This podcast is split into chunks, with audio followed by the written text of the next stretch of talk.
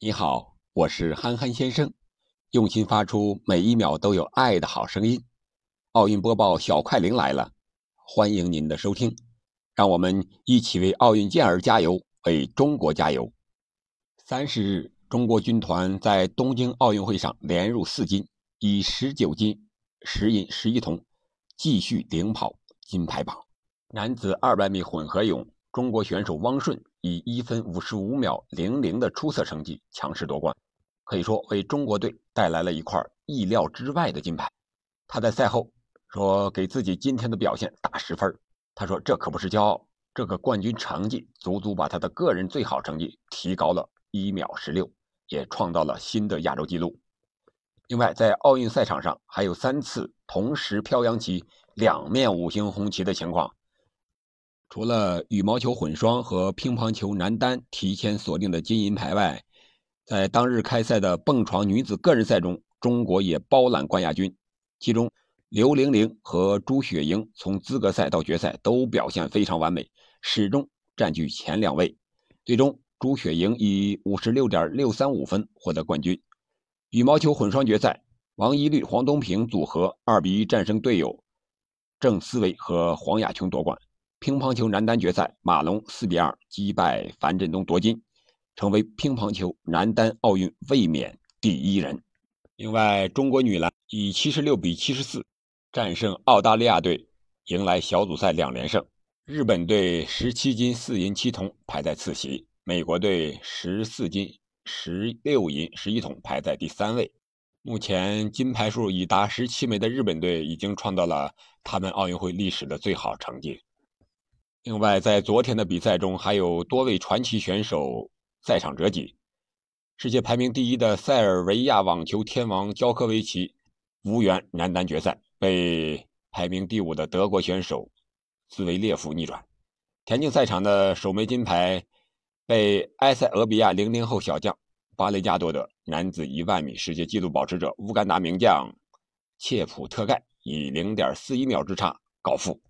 女足赛场当日决出四强，四场比赛有两场通过点球决胜。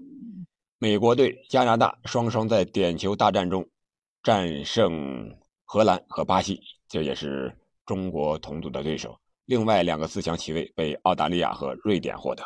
日本女足一比三不敌瑞典，未能闯进四强。另外，昨天国际奥委会主席巴赫先生还点赞了中国军团的表现，他认为。中国军团取得了巨大的成功，而且在许多非传统强项中，中国队也表现非常好，还公布了防疫的工作数据。他介绍，疫情下的本届赛事开赛以来，奥运相关人员已经进行了三十五万次的新冠病毒检测，阳性病例检出率为百分之零点零二。他说这是非常低的。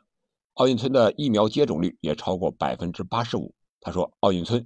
或是世界上检测频率最高的社区。我们再来看看今天的比赛。七月三十一日，东京奥运会进入第八个比赛日，将会在举重、羽毛球、游泳、田径等项目上产生二十一枚金牌。中国军团将在游泳、举重、羽毛球等项目比赛中冲击领奖台。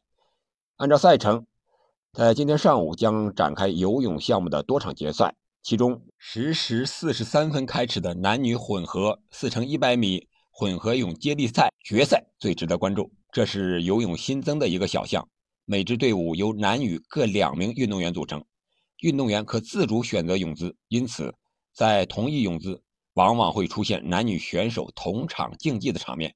值得一提的是，目前该项目的世界纪录由中国队保持。二零二零年十月一日，由徐嘉余。颜子贝、张雨霏、杨俊轩组成的中国队，在东京奥运会达标赛中游出三分三十八秒四一的成绩，打破了美国二零一七年世锦赛上创造的三分三十八秒五六的世界纪录。这场比赛非常有意思，也非常值得期待。另外，下午十四时五十分，中国举重队三十七岁的老将吕小军将登场出战男子八十一公斤级的比赛。作为队中的老大哥，吕小军也是中国举重队的领军人物。上届奥运会因为体重原因错失金牌，吕小军可以说憋了一口气，也要在东京赢回属于自己，也是属于中国力量的一个荣誉。期待李小军为中国男子举重完美收官。下午一点五十分将进行蹦床的男子决赛。里约奥运会时，中国男子蹦床选手获得一银一铜。这一次，董栋、高磊期望能够再进一步。排球小组赛继续进行，晚上八点四十五分，中国女排将对阵意大利队。可以说，本次东京奥运会女排开局十分不顺利。在上场二比三惜败俄罗斯后，女排已经命悬一线，并且最大的杀器朱婷伤势严重，将会缺席后面的比赛。如果女排不能拿下意大利的话，就有可能提前出局。不管怎么样，我们还要预祝女排奋力一搏，能够战胜意大利队，并且能够好运，小组赛能够出线。值得关注的赛事还有女子七人制橄榄球将展开名次的争夺，期待中国队获得理想的成绩。在钱嘉瑞、邵雅琪、杨恒玉组成的中国女子佩剑队将向团体赛的领奖台发起冲击。射击项目的陈东琪、石梦瑶将参加女子五十米步枪三姿的比赛。虽然奥委会主席巴赫先生公布了东京奥运会疫情的一个基本情况，但是。